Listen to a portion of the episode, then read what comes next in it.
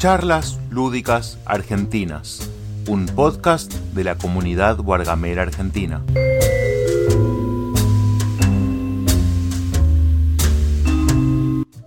Buenas tardes Martín, ¿cómo estás? Hola, ¿cómo vas? ¿Todo bien? Muy bien, ¿vos? Bien, bien, bien. ¿Me escuchas bien? Sí, yo te escucho perfecto. Yo te escucho un poco como si estuvieses en una habitación muy chica, eh, con ese eco de, de cuando vamos al baño y hablamos del baño.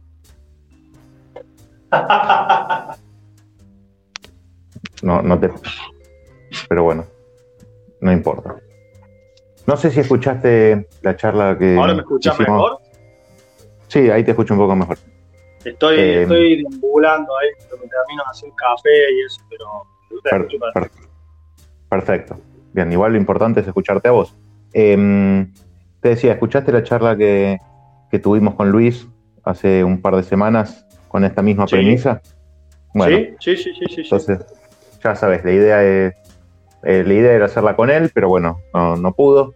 Em, o sea, eh, los tres juntos, no, no de vuelta con él. La idea es que vos cuentes un poco em, las sensaciones, si tenés ganas de contar alguna, alguna breve mecánica, porque son muchos los juegos. eh, creo que conté, no sé si 17 o 18. Eh, a los que le has Eh, puesto. Creo que son Sí. 15, ¿eh? Ah, sa- sacaste. Pasa que cuando vos me dijiste que íbamos a hacer la charla, me puse a revisar, porque yo honestamente no Ah. le doy mucha bola a la puntuación de la BGG. Y hoy a la mañana estuve, estuve ahí actualizando un poco. Ah, bien, bien, bien. Tenía Bueno. algunas cosas muy viejas realmente que, que no reflejan lo, lo que yo soy hoy en día. Perfecto. Bueno, la idea es esa, que cuentes un poquito, si tenés ganas, la mecánica y sobre todo las sensaciones que, que estos juegos te, te han dado, que me parece que es lo más importante porque eh, la mayoría son juegos bastante conocidos y bastante bien eh, valorados por, por la comunidad. Dale. Así que, que justamente la, la- la gracia de la charla es que vos cuentes qué sensaciones y, y qué pensás de los juegos, ¿no? Parece perfecto. Vamos a empezar con el único de la lista que es nacional, a pesar de que vos sos diseñador y diseñaste, no sé seis o siete juegos, ¿no? Publicados. Sí. Sí, sí, sí. Ninguno, no le pusiste 10 a ninguno de tus juegos. Bastante, No, vos bastante sabés que, bueno, esa fue, una, esa fue una de las primeras cosas que cambié, porque, claro, o sea, yo le puse, si te fijas, todos mis juegos en BGG tienen 9, porque en realidad, o sea, tampoco, tampoco me parecía correcto, o sea, yo por ahí puedo pensar en mis juegos con 10, pero, pero tampoco quería jugar así con el, con el algoritmo de, de, de Geek, ¿no? Entonces también me puse una de las cosas que cambié, Prr, le puse 9 a todo lo mío, para no hablar de mis juegos en este programa, más que nada. Perfecto. Perfecto. Igual creo que no, le ten- no tenía puesto 10, por lo que yo había visto. Pero no importa. Eh, te decía, el único juego nacional de la lista, eh, que es eh, Imperios Milenarios. Exacto. Te voy a subir un poquito. Ah, Bueno. ahí creo que... ah, ah, Recién te escuché mejor. Ahí está. Ah, ¿estoy, estoy bien? O sea, ahora ya Perfecto. estoy Me- quieto me- y mejor- Mejor, mejor que nunca. Bien, perfecto. Bueno, este, no, no, yo Imperios Milenarios sí, a mí me parece obviamente un tremendo juego, me parece, me parece un 10. Yo fui una, creo que una de las primeras personas en comprar la segunda edición, la que ya tenía la cajita cuadrada. Este. Yo me, me perdí la primera, pero justo coincidió en un viaje que yo hice un evento allá en Buenos Aires y y Witty estaba mostrando cómo iba, cómo era el tablero nuevo que habían impreso en este ecocuero, digamos. Y nada, me encantó, me encantó lo que estaba viendo. Yo ahí estaba llevando, eran de mis primeros viajes donde iba con las copias de, de Magus allá a Buenos Aires. Y me volví con el, con el juego abajo del brazo. Fue, creo que, creo que gasté toda la plata que había recaudado del Imperio Milenario. Y, y nada, este, me encantó, me encantó. Lo jugué muchísimo, muchísimo, sobre todo en aquella época, y después con los años lo jugué bastante más, pero, pero sobre todo ni bien lo tuve, lo jugué un montón a todos los números jugados, o sea, 4, 5, 6 y 7. Y le, y le probé la, la- la variante corta, la media, la larga, así que Le, le- le he probado todo lo que tiene, digamos. Y siempre me gustó mucho. ¿Cómo? No, que sos un fan, digo. Sí, sí, totalmente, totalmente. O sea, a mí el juego me gusta mucho. Y sobre todo, una de las cosas que, más me copaban a mí del juego este, era, digamos, la esta, esta cosa de que era un juego de civilizaciones, pero estaba muy bien tratada para mí la, la abstracción, digamos. En el sentido de que no era un wargame, no era un juego de combatir para tomar territorio. Se puede combatir, pero el combate estaba planteado de una forma casi como un recurso más, digamos. El tema de la, de la negociación me gusta cómo está planteado, es algo que, es básicamente a veces por sí o por no, chau, no hay, no se generan, al menos en mi grupo nunca pasó que se generan eternos debates así como pasaba por ahí en el de Game of Thrones. Este, y nada, tenía una duración que me parecía que andaba muy bien para un, un juego para siete jugadores. Nunca se me hizo demasiado eterno. Estaba muy interesante el tema del backbuilding, metiendo fichitas en este tarrito, digamos, que después te daban las, las distintas acciones. Vos generabas una tendencia a un cierto tipo de acción. Eh, así que ese, en ese sentido, tremendo. O sea, no, no sé si por ahí da explayarme más, pero recomiendo a quien pueda que, que lo tenga, sobre todo si le gustan estos juegos de civilización más de corte euro, digamos, eh, porque tiene todo, tiene todo lo que, o sea, desarrollas tecnologías, comercias, te expandís, combatís, este, descubrís cosas, todo, pero todo planteado de una manera muy, muy económica, digamos, el juego. O sea, el juego solo tiene fichas para marcar tu presencia en el mapa, fichitas para las acciones y el tablero y se acabó. digamos. O sea, no, no, no tiene más que eso. Así que está, está muy bien plan, muy bien hecha la abstracción en este caso. Por lo que te escucho, no te gusta mucho la negociación, ¿no? No, no, no, no. No, la verdad que no. Y, o sea, no cuando se vuelve eterna, ¿no? O sea, no cuando, cuando estás ahí, viste, que, que tenés que convencer al otro de que haga lo que vos querés. O sea, no. Y justamente en este juego me pareció que estaba bueno el hecho de que, nada, o sea, el bloqueo es, mira, esa acción no la podés hacer, digamos. O sea, no, porque no te dejo. Che, pero no, no quiero, chao. O sea, no, no hay. O sea, y por ahí este, es- tiene una negociación el juego, pero me gustaba esto de que no podés, por ejemplo, decir que sí y después hacer otra cosa. O sea, no, no. Si vos había, había llegado a un acuerdo, era eso, chao. Así que nada, en ese sentido me, me pareció que estaba bastante bien. Perfecto. Mm, ¿Querés decir algo más del juego o pasamos al siguiente? No, no, quien no lo haya probado se lo recomiendo totalmente, o sea, lo más encarecidamente que puedo. Lamentablemente no se consigue. No, no, esta- esperemos, que, que Dragón Azul active una nueva edición o, o no sé cómo estará el tema de esa licencia, si hay alguna otra editorial que, que le quiera echar mano a alguien, va a ser un juego muy, muy interesante. Bien. Este también estaba en el de Luis, si no recuerdo mal, ¿no? Eh, sí, sí, Luis también lo puso. Eh, Parece, me parece, si, si mal no recuerdo, Luis lo probó acá en Villa María por primera vez, también, una vez que vino a los encuentros del club acá de Villa María. a ver, Witty, justamente eh, uno de los dueños del Dragón Azul, dejó un mensaje. Algún día, algún día va a poder salir. Esperemos. Bueno, una esperanza. Tiene que haber, tiene que haber otra edición. Bueno, el siguiente en la lista, en el orden que hice yo, porque se me ocurrió. Bueno, no dijimos que, que el juego está editado, el diseñador es Juan Carvajal y Sí. los, los artistas son eh, Pablo Camaraza, Antílope, creo que vive en, en España, ¿no? Y Sí, Marcelo Guerrero, que no, no lo conozco, no sé vos si lo conoces. no, no, yo tampoco, no tampoco. A Pablo lo, lo he sentido nombrar varias veces, Sí, sí. pero al otro chico. Ujú. Bien, el siguiente juego es Mage Knight, un Sí. juego de, de Vlada Schvatil. Sí, que tremendo. por lo que veo de tu lista creo que es el único que vendiste. Sí, lo vendí, Pero bueno, pero lo vendí por, por, por motivos, digamos, que no tienen nada que ver con lo bueno o malo que es, que es el juego. O sea, yo por ahí a veces vendo porque, porque no tengo con quién jugarlo, digamos. O sea, no, no me da el grupo. Y bueno, en su momento lo tuve muchos años el Mage Knight y en su momento lo, lo dejé ir por, por otros juegos, digamos. Pero, pero considero que en su momento era exactamente lo que yo estaba buscando en un juego de ese estilo.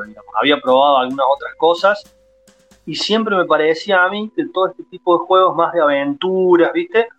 Apostaban siempre a que vos te dejaras llevar por la temática la pasaras bien como en la inmersión, pero mecánicamente eran pobres, digamos. O sea, yo había probado hasta ese, ese momento eh, Runbound, digamos, la segunda edición, eran muy tiradados, digamos. Había jugado Descent, me había gustado, me habían gustado, pero eran para mí es muy, muy que, la mecánica se estaba diluida, digamos. Te, trataban de enganchar por el lado temático. Y seguías, seguías prefiriendo jugar rol. Sí, totalmente, totalmente. Eso es algo que no voy a dejar nunca, creo. No, pero quiero decir, eh, con todos, con todos esos juegos prefería sin duda ah, jugar rol. Sí, sí, evidentemente. A mí la inversión temática en los juegos de mesa nunca es algo que me haya terminado de convencer. Este, porque siempre, claro, como decís vos, prefería armarme una partidita de rol y la pasaba mucho mejor. Pero bueno, este juego, claro, yo me lo, me lo estaba por hacer print and play, estaba, estaba muy delirado, pero sabía, sabía que era, que era un viaje, digamos, y nada, una vez tuve la suerte de que mi mamá hizo un viaje al exterior y nada, le di una listita de juegos en orden de prioridad de lo que quería que me trajera, por favor, y volvió con el Mage Knight, lo trajo así de medio de sorpresa, digamos, no me dijo y nada, me, lo que sí, fue tremendo, tremendo, lo, también lo jugué a dos, tres, cuatro jugadores. Una sola vez lo jugué en solitario, que dicen que es como la posta del juego. Pero a mí lo que me flayó mucho, lo que me encantó es la gestión que propone. O sea, yo no lo vendería como un deck building al juego, porque parece que no lo es. De hecho, le das creo que tres vueltitas al mazo en toda la partida y se acabó, depende del número de rondas que estés jugando. Y la compra de cartas también es bastante baja, pero lo que tiene muy, muy interesante es esa gestión de la mano, digamos. El hecho de que no hay prácticamente azar en lo que haces, es toda una suma de, de, bonus y penalizadores que tenés en mano de carta para tratar de derrotar el monstruo. Es un euro de gestión de mano, digamos. Sí, tenés que ir de un punto a otro, cumplir algunas quests, una serie de objetivos del escenario, pero con un nivel de bastante denso de reglas. Realmente lo vendí porque a pesar de que yo la pasaba muy bien y por ahí bastantes personas de mi grupo también, las partidas este, de a cuatro jugadores a veces eh, se iban muy mucho el tiempo, muy mucho. Y por ahí no era tanto que la pasaras mal por el tiempo, sino que finalmente nos decidíamos por, jugar otra cosa. Capaz en ese mismo tiempo me metíamos otros dos, digamos, o tres, no sé. realmente de a cuatro jugadores te podías ir tranquilamente a las cuatro horas de juego, cuatro y pico, digamos, si, no, si, si, ibas más o menos ágil, inclusive. Entonces no lo considero yo una contra del juego, porque para mí un juego no es largo o corto nunca, simplemente tiene que cumplir con la condición de que lo que dura vos la pases bien. O sea, en el momento en que vos estás sintiendo que un juego se te hizo largo, ahí hay un problema, así haya pasado media hora. Este, pero bueno, eso, eso es sobre, el Maze Knight. Bien, no lo volviste a jugar. Lo jugué a unos días antes de venderlo en solitario. Esa fue la última partida que le di al Knight. Y estoy esperando con ansias, no existe una noticia ni nada al respecto, pero me gustaría mucho que lo hagan digital. O sea, me lo compraría de cabeza, como le pasó, sería un efecto como le pasó al, al True the Ages, digamos, del mismo autor y yo también lo tengo en digital en Steam y ahí se juega esos juegos que requieren tanto mantenimiento, tanto, digamos, movimiento de fichitas, setup, sacar, guardar, este, nada, me parece que le hacen mucho mejor el tema de lo digital y me lo compraría de cabeza.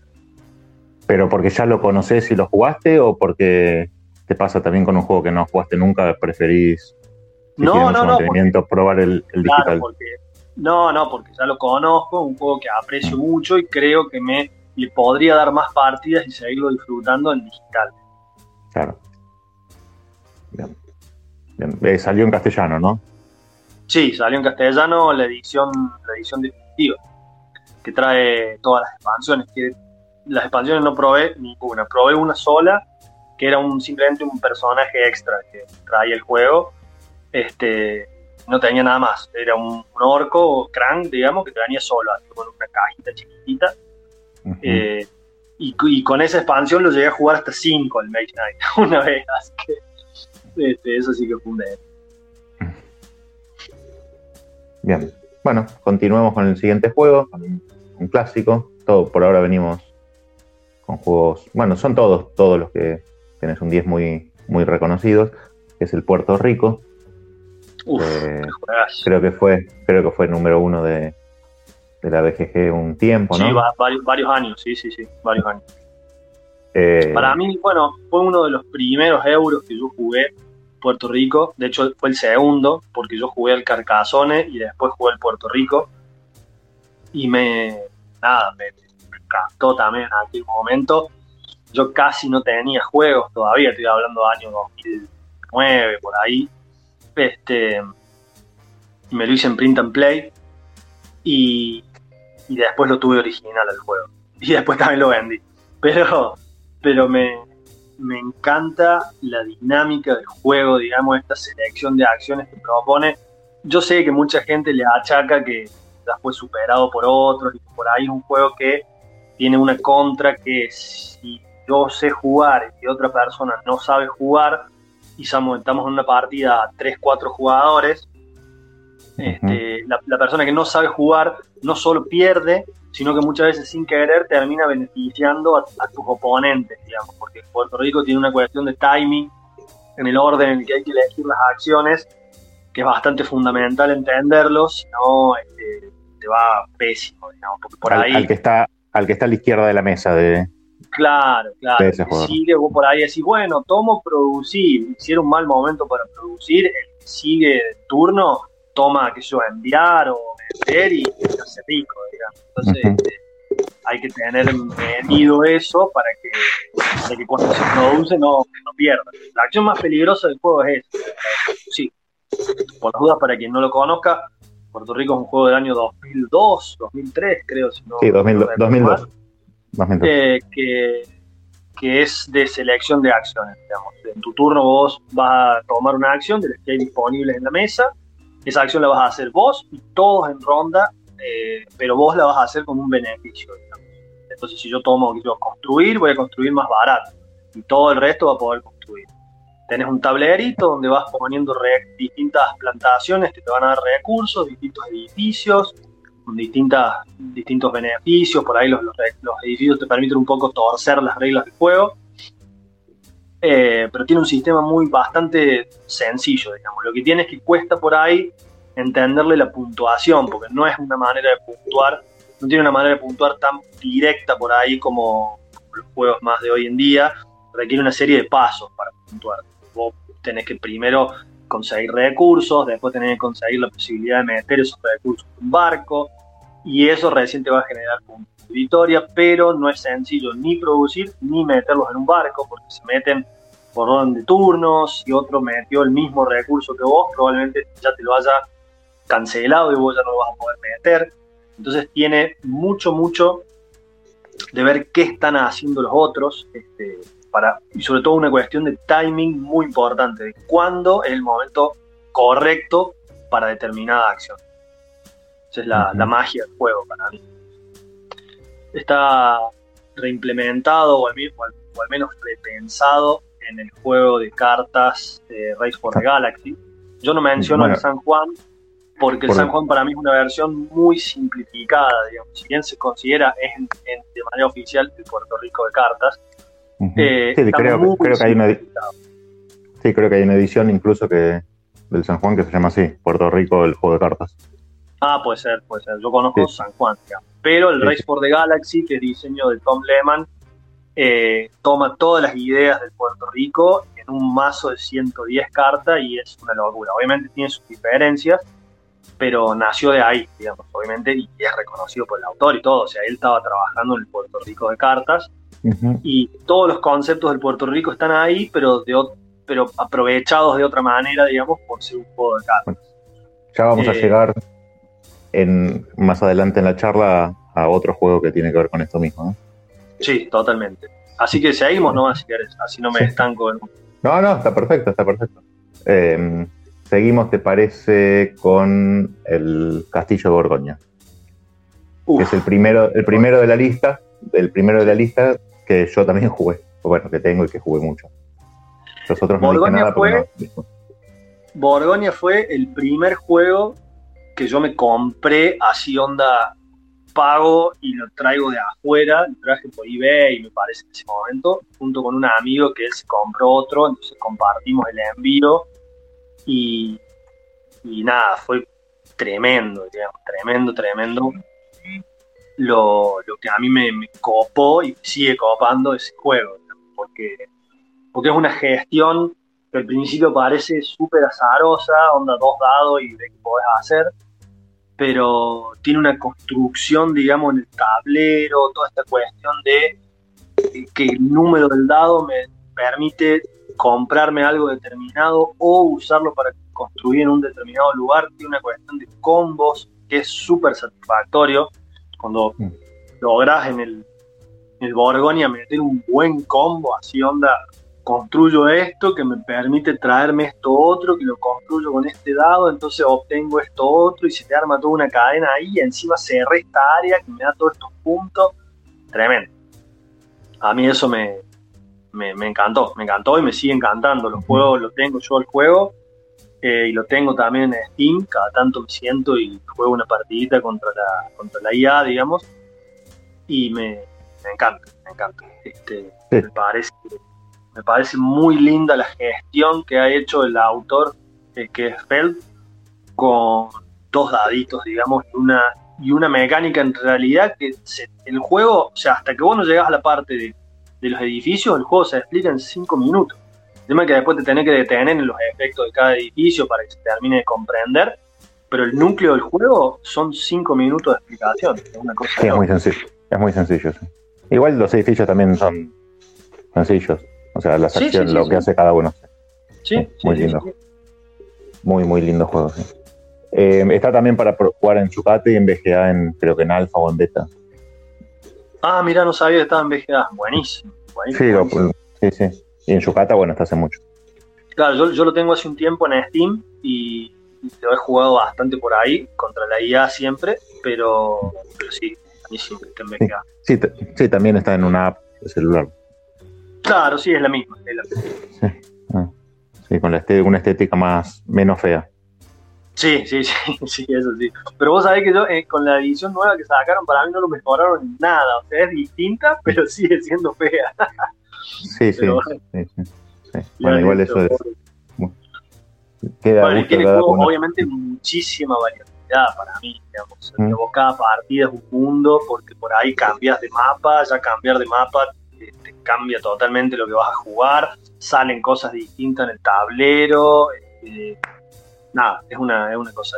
Y es una gestión de dos dados, o sea, tirá y ves cómo vas a usar esos dos dados lo mejor que puedas. Así que, tremendo. Sí. Bueno, el siguiente en la lista eh, es el Terraforming Mars. Creo que los autores son, son suecos, ¿no? Eh, Jacob Frixelius sí es sueco, Sí. creo que también está su hermano, es medio un Toda la familia, la, familiar. la- la madre, el padre, los hermanos. Sí, sí, está todo, todo el clan Frixelius Sí. ahí. lo- sí. Pero bueno, nada, Eh. Terraforming es un juego que me, me parece me parece muy, muy copada la construcción, digamos, el desarrollo que vos vas teniendo en el juego de tu motor de cartas, un juego de desarrollo de cartas.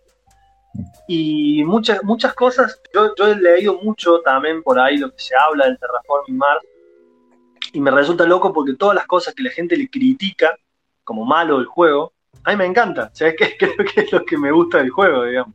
Este, yo, por ejemplo, jamás lo jugué con draft al Terraforming Mars. Nunca. Y muchas, muchas veces la gente te dice que es fundamental jugarlo con draft. Te lo propone el manual como una regla alternativa. Este, yo jamás lo jugué con draft porque me parece que le agrega un tiempo al juego que no lo necesita, dura mucho más la partida. Y, yo prefiero la gestión esta de recibo cuatro cartas y veo cómo las adapto a mi estrategia.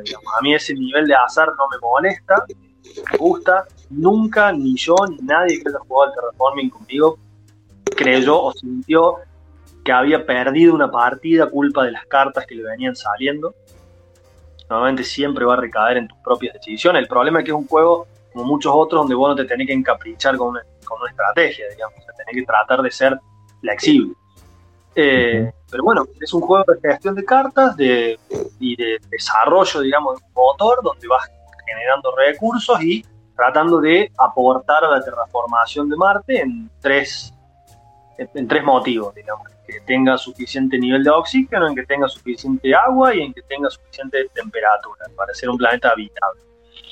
Y eso me, temáticamente ya por sí me interesó mucho y la gestión que te propone está muy interesante porque es un juego muy, a mí me gusta mucho ese tipo de interacción, ¿no? Que no es de take that o de, por decirlo en castellano, esto de, de, hacerle daño a otro intencionalmente, este, sino de, es algo más indirecto, digamos, de que estamos luchando por lo mismo y simplemente vamos a ver quién lo consigue antes. El juego tiene mucho eso con el tema de los logros que propone, de las misiones que propone de final de juego, que encima las habilitan voluntariamente los jugadores, eso me, gustó bastante.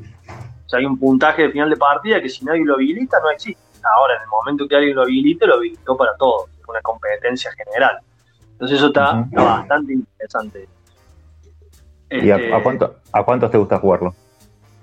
al máximo. Eso es otra cosa. No, te dicen terraforming, 2, 3, máximo. ¿Qué? Yo lo jugué 5 la mayoría de las veces. Me encantó, me encantó. Lo que pasa es que es eso, es eso. Yo no tengo problema con la duración de la partida, siempre y cuando la pase bien en el tiempo que dura. O sea, yo, este, si me han, me, han, me han parecido largos juegos de 30 minutos. Pero por ahí, por ahí lo que estaba pasando en esos 30 minutos era un bajón. yo casi todos los euros, por las dudas, los he jugado la mayoría de las veces al número máximo de jugadores. Lo mismo con Borgoña y Puerto Rico, que antes. Sí, sí. Y, no estoy de acuerdo con prácticamente ninguna de las críticas que se hacen en el juego, porque es justamente lo que a mí me gusta del Terraform. Y solo le jugué la expansión Preludio, que la considero copada, la tengo, porque le permite que no tengas tantos turnos como de, de, nada al principio. Parece que esa expansión le viene muy bien al juego porque permite un inicio más ágil, nada más. Yo nunca me metí esta regla tampoco. ¿Cómo? La estética tampoco se la criticas. Sí, pero pasa que a mí me es medio irrelevante. O sea, obviamente, estéticamente no garpa. Este, pero no es algo que yo considere un factor determinante en mi colección de juegos a mí no me, no me suele importar eso, ¿no? Mientras sea funcional. El problema es que ya, si no es funcional, ya ahí sí estamos en un problema. Pero yo en el terraforming entiendo todo. El problema es que sí, son fotos de stock o son, es bizarro, digamos, el juego. Yo no sé qué, intención hubo ahí atrás, pero es bizarro, digamos. Porque hay una foto, que un perrito, no sé, una vaca, o sea, es, es bizarro, es bizarro. Pero, pero no creo que sea un problema. No creo que sea un problema. Está bien. Bien. Bueno, eh, el siguiente juego es otro, otro nuevo clásico. Que es el, hay, unos audios ahí, no sé si, ah, el, primero parece ser un. Por el nombre, no lo vamos a pasar. Igual, particularmente, el Mage Knight es un juego complejísimo a la hora de ahora de jugarlo. Las tres veces que lo jugué tuve que repasar el manual y estoy seguro que cometí errores a la hora de establecer, no sé, cualquier parte del combate. Sí, es un juego bastante complejo, no te digo que no, pero para mí tiene el mismo tema eh, que, por ejemplo, el 2D Son, juegos, son juegos complejos que requieren que vos te, casi que te dediques a eso, digamos. El manual no es de lo mejor, no lo voy a admitir, pero yo creo que es muy satisfactorio una vez que lo logras agilizar. Pero no lo vas a lograr ni en la primera, ni en la segunda, ni en la tercera partida. Bueno, estamos hablando de un juego que en, la escala de, los votos de GA tiene más de 4 de, peso, o sea que es evidente es un poco complejo, siempre lleno de reglas, lleno de reglas. Eh, pero bueno, a mí me resultó una experiencia siempre muy satisfactoria. Bien. Bueno, ahora vamos a un juego que más bien es, bonito, como el Side. Uf, qué lindo. El Side, este. Bueno, me pasa, me pasa una cosa parecida. Obviamente estamos hablando de dos juegos totalmente distintos, pero me pasa una cosa parecida con el Imperio Milenario, digamos. Yo creo que puede lograr plasmar una idea de civilización, de desarrollo, de expansión y demás de una manera muy económica, digamos. Porque en sí el juego, si bien tiene mucho despliegue visual, muy hermoso, eso Techmayer lo hizo muy bien, pero eh, es un juego que es muy sencillo, digamos. Vos en tu turno haces una acción que normalmente es onda, pongo esto acá y ya está, digamos, produzco acá, acá y ya está. O sea, él lo pensó de manera tal que los turnos vayan rápido y a menos que en un turno vos quieras pensar un poco lo que tenés que hacer y te demores dos minutos, es lo máximo que puede pasar. O sea, los turnos van volando y, son, y, cambia mucho la sensación de juego de jugarlo dos, tres, cuatro, cinco, porque el mapa obviamente está cada vez más poblado y, por ahí se dan un poco más de roces. Si lo juega a dos, prácticamente a ver quién gestiona mejor, nada más. También te gusta cinco. Cuatro, este, a mí me gusta de 5 este, y creo que creo que es muy buen juego, muy bueno. A mí me, gusta mucho porque no lo siento excesivamente complejo, lo siento con, bastantes decisiones, bastantes caminos que vos podés seguir para, para poder desarrollar lo, tuyo. Me gusta mucho el cierre de partida. Me suelen gustar los juegos donde, que no tienen un, un número finito de rondas, bueno, está, está Borgonia, pero, pero en general, digamos, me gusta más cuando el juego tiene un final eh, determinado por los jugadores, este, porque, porque me parece que, le mete una presión, digamos, y en este se termina cuando uno hizo seis logros, una serie de 10 que hay, creo, de opciones. Entonces, vos, este, nada, vas viendo, uy, tiene 3, 4, me tengo que apurar porque no llego. sobre todo lo que me gusta mucho que genera este juego y otro más del que vamos a hablar es la planeación a turnos vista, digamos. O sea, vos en el site estás en el turno actual, pero en realidad tu mente ya está cuatro o cinco más adelante, porque, porque son tan cortitos y tan atómicos los turnos que vos este, ya sabes lo, que vas a encadenar para adelante, sí o sí, cuatro o cinco turnos. Entonces, eso a mí me es algo muy atractivo. Bien. Dijiste que te gustaba a 5, ¿no? A 5, sí. Y, tengo la expa de las dos civilizaciones que faltan y una sola vez lo jugué a 7. que es el máximo que puede. ¿No es mucho? Pero no, a, mí, me encantó. Todas esas cosas que la gente la suele espantar, digamos, a mí me gusta. Y, este, obviamente. ¿Cuánto duró? No, pero es que el juego en realidad no puede durar mucho, ese es el problema. O sea, no tiene forma de durar mucho, porque siendo más, también se generan los logros mucho más rápido. No... Y, y, al mismo tiempo vos tomás otro tipo de decisiones, porque en el, es más, de a dos por ahí, que también lo jugué de a dos, vos te tomás más tiempo para las cosas, porque sabes que hay menos presión. Entonces te expandís más tranqui, vas acá, allá, qué sé yo. Y así es que no hay tiempo. O sea, no hay tiempo porque hiciste, cada uno consiguió una zona de más y ya está lleno el mapa. Entonces, este, me parece, me parece muy interesante eso. Bien. Antes de pasar al siguiente juego, vamos a escuchar un audio. Uh, Bueno. Saludos, Aitana. Eh, bueno, no importa. Eh, bueno, el primero, el primero de los juegos que podríamos decir que es livianito, un juego muy, muy sencillo y podría, a mí no me parece divertido, pero eh, eso lo dirás vos. Eh, sí, repetimos autor, el código secreto. Uf, qué bueno.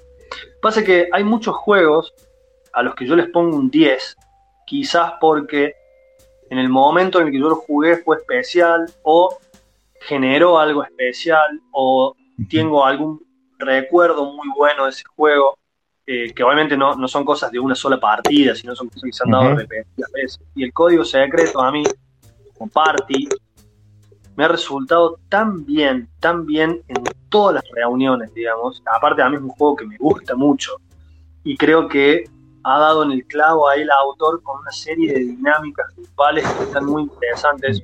Ojo, yo no recomendaría a más de 4, 5, 6, con mucho. se, empieza, se empieza a romper un poco para mí la gracia del juego, que es yo darle una pista a alguien o que alguien me la dé a mí y ver cómo nos entendemos ahí, porque el juego propone que si son más de 4, los grupos de, gente que adivina sería, eh, son más, simplemente se ponen de acuerdo, digamos. Y bueno, este, eso por ahí, que yo, con, grupos muy grandes, eh, puede llegar a poner medio raro, o puede quedar alguien medio afuera sin jugar. Pero bueno, de, a 4, que, obviamente es el número ideal del juego, a mí me han dado partidas, pero hermosas, digamos, y sobre todo con gente que, que no está acostumbrada a jugar, obviamente que apunta a eso, pero yo se lo he llevado, que yo a familia en Navidad y han playado. Una vez pasamos la Navidad con la familia de mi novia, estaba su abuela, que le gustaba mucho jugar al. al Scrabble. El Scrabble, mm. Y, al Buraco. Eran los dos juegos así como cabecera de la abuela y nada, yo había llevado algunas cosas grupales así por ahí para reírnos un poco y tenía el código secreto y se lo ofrecí, enganchó y pero tuvo la abuela toda la noche ahí prendida. Al otro día hablaba del juego. este, y, también el, código secreto yo lo llevé una vez. Yo hice una serie de jornadas como parte del Club de Juegos para un grupo acá de Villa María que es de apoyo a personas con adicciones, digamos, en recuperación de adicciones. Y les hice unas, unas reuniones, digamos, y también, digamos, o sea, la gente delirada, digamos, con el código secreto y lo querían jugar de nuevo, de nuevo, de nuevo. Entonces, para mí ese juego es un 10, es, es, tremendo, porque no muchos juegos generan ese tipo de cosas. Entonces, yo también lo tomo por ese lado. No, a mí, a mí me parece el juego una genialidad, sí, yo también creo que le he puesto un 10, lo que no me parece que sea tan party. Parece que es un juego donde requiere, requiere un... No, no, claro, requiere una concentración y un Sí, sí, sí, sí, sí. sí. no, no, no, no, no es party en el sentido de que te va a generar una risa, así, que te va a caer risa, no, no. Pero, pero sí es un juego que plantea una dinámica social que a mí me resulta muy interesante. Sí, sí. Y tiene, y tiene, tiene cositas, tiene detallitos, como jugártela una palabra más, porque a veces te pedo le pegás y todos se caen de risa de que tocaste un al azar y estaba bien, digamos, y cosas así. Mm. Este, está, muy interesante. Sí, sí, tiene algunas reglas muy, muy piolas como la del, la del cero o esas cosas que, están, muy bien pensadas. Y te la jugaba por ahí, decís, che, me sacaron como dos de ventaja ya y de, por ahí te sale bien y qué sé yo. Y después está el típico que te dice, qué sé yo, existencialismo 3. Y vos decís, ¿qué me quiso decir? ¿no? Sí, sí. Este, pero bueno, este, nada, es una dinámica que siempre me ha resultado muy, interesante. Sí, sí. Eh, yo tengo anécdotas con el juego, ahora me acordé, es muy gracioso, pero bueno, eh, casualidad me parece. En realidad por los, por los, por los errores más que por porque, porque el juego no proponga eso. Claro, claro, sí, sí, sí, sí. Acá, pero bueno, es parte de la dinámica. Vamos, vamos a seguir, vamos a seguir. Y el que sigue es el único de todos o uno, uno de los dos que me sorprendió. La verdad que lo vi y dije, qué raro el Broom Service. Uh, el Broom Service, qué lindo, qué lindo el Broom Service. Pero no sé, o sea, a mí no me sorprende, obviamente. Pero mira, ese juego, ese juego yo lo conocí este, con Wiki. Una vez fui a Buenos Aires, no me acuerdo cuál de todas las veces, fui mil veces, y siempre después del evento nos íbamos a ir chicos, ¿viste? Donde ellos tenían el club, que era su casa, a jugar. Y una de las partidas que me metimos esa noche fue el Broom Service. Y yo me volví, pero, pero delirado, digamos. Me había encantado la dinámica del juego con, las cartas, digamos. Esto de que, de que yo planeaba una mano de cartas, entre creo que 10 que tenés, te agarrabas 4 para la ronda. Y, era esto de jugarla cobarde o valiente. A mí me encantó encantó, me encantó. Porque básicamente el juego es un pick and deliver, digamos, vos tenés junto unas pociones en un tablero, tenés dos, dos personajes, dos brujas, digamos, y con cualquiera de las dos vos tenés que tratar de generar pociones, que son de tres colores, y entregarlas en las torres que corresponden. Se juega una pavada en ese sentido. Hay unas varitas con las que disipas unas nubes, que después de acuerdo a una especie de colección que vas armando, más tengas, el juego va a generar más puntos. Y tiene un par de módulos el juego, o al menos la edición yo tengo, varios módulos como de mini expansiones, hay algunos bastante interesantes de aplicarle al juego. Pero lo más, más interesante es esta cuestión de la dinámica de las cartas, para. Sobre todo, para mí también, de, nuevo, es un juego para jugar al máximo número de jugadores, no tiene mucho sentido. Pero, este. ¿Cinco también? Cinco se banca el service. Este, y la cosa es esa, que vos bajas una carta que capaz es para entregar una poción a una torre. Pero si la jugás valiente, te da más puntos, o por ahí te moves, pero si la jugás valiente, te moves y entregas. Entonces, ah, voy a decir, porque si la jugás cobarde, la ejecutan en el momento y chao, te olvidás. Pero si la jugás valiente, tenés que esperar a la vuelta a ver que nadie más la quiera jugar valiente. O sea, porque por ahí, yo digo, soy un juego de carta valiente. O sea, el que sigue también la tiene, pero no se anima, entonces le juega cobarde. Pero si uno de los que están en la vuelta te la juega valiente, a vos te anuló la carta, digamos. Entonces, nada, se, generan unas, para mí, unas dinámicas muy divertidas. O sea, yo eh, la, época es, es, un, es un, hay todo un bluffing que se va haciendo ahí en el juego, digamos, donde los otros por ahí te dicen que sí, que no, que sé yo, este, obviamente no podemos mostrar tu mano de cartas, pero este, nada, me resultó, me pareció muy interesante que en un euro metieran ese tipo de dinámica. Este, sé que viste el otro autor más, que creo que era el autor del juego de cartas original en el que estaba basado en un service, Sí, yo el de cartas lo, he tenido, Andrés Pelican se llama. Em, claro. Y que tiene la misma. Igual hizo muchos con él, creo. Hizo varios con él, el, Isle of Sky también. Em, y la misma cosa esa de ir a más o a menos lo hizo también en el Tibor, el constructor. Eh, claro, claro. Pero no sé, a mí en este me, me, pareció, me pareció, me pareció excelente, digamos, esa dinámica yo lo, tengo al room service y nada, todas las partidas son, son una risa tremenda, digamos. O sea, por ahí, porque es eso? Porque a mi grupo o las personas con las que yo lo he sacado nos, gustó mucho esa idea de que en un euro que de gestión y qué sé yo, este, tenía esto que, es básicamente un poco push your back, digamos, porque voy a decir, mm, la tendrá, no la tendrá, y te la juego. Por ahí nadie la tenía, como tal, la pasa joder. Este, entonces, en esa dinámica a mí me siempre me resultó muy, muy copado. Acá estoy viendo que me estoy dando cuenta que son varios que pusiste de la misma editorial, bastante feos, la calidad, ¿no? ah, sí, sí, sí. Bueno, pero por eso, yo son cosas. Este, este está mejor, ¿no? Este está mejor. Sí, está un poco mejor, pero no vamos a decir que tiene la calidad del tablero. De hecho, mm. por ahí se comba un poquito. Pero bueno, o sea, son cosas que a mm. mí, honestamente. No te importa no me, no me son relevantes. Bien. el siguiente, quiero saber con precisión qué jugaste, porque yo he jugado todas las versiones que hay. Em, la resistencia. ¿Qué, resistencia? ¿La versión común, la versión con, con las cartas? ¿Sí? He jugado todos, pero me quedo con el normal, el básico, el de la cajita roja que trajo de Evil ahora hace poco. Sí. Eh, chao, digamos, porque por ahí los otros, si bien son interesantes, mucha gente dice que el Avalon es mejor por todas estas sub, digamos, car, sub etapas que le te agregan los personajes nuevos. Eh, para mí, si bien son interesantes, si no las dosificas o las tenés muy medidas, embarran un poco la experiencia del juego. Y también, o sea, la resistencia, no hay forma de que, de que no sea un, ahí sí una risa, pero mm. tremenda, digamos. Porque para mí lo que tienen, hay muchos juegos de este estilo, muchos, muchos juegos con, roles ocultos, cositas, está el Secret Hitler. Pero este me pareció a mí tan puro en sí, digamos, o sea, porque no, no hay nada excepto la interacción social dentro del juego. O sea, no hay absolutamente casi reglas. O sea, sí, te eligen a vos y tenés que decidir si das un bien o un mal.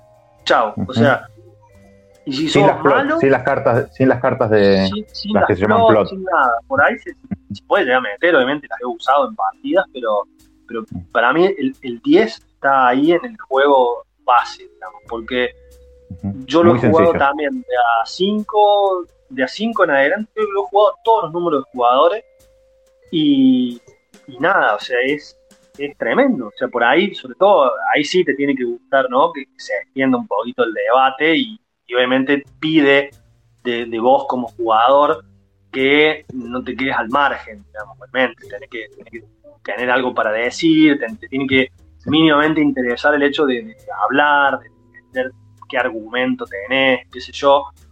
Pero me pareció que siempre, siempre generó dinámicas muy, muy interesantes el juego y de nuevo, con gente que, que nada que ver con los juegos de mesa.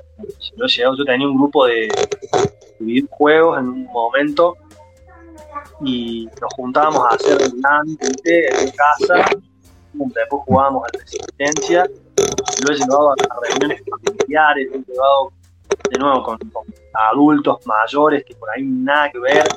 este, y ha sido siempre una locura, siempre, siempre una locura de experiencia. Y sobre todo Sí, cuando vos confiaste en alguien una vez, salió bien, dos veces salió bien, a la tercera va de cabeza y te la saltaron ahí por la espalda, no. Y matar. hacer lo mismo es más lindo todavía. Sí. pero, pero bueno, obviamente eh, me ha pasado un par de veces, no, no muchas, pero que hay gente que ahí se lo ha tomado mal, ¿viste?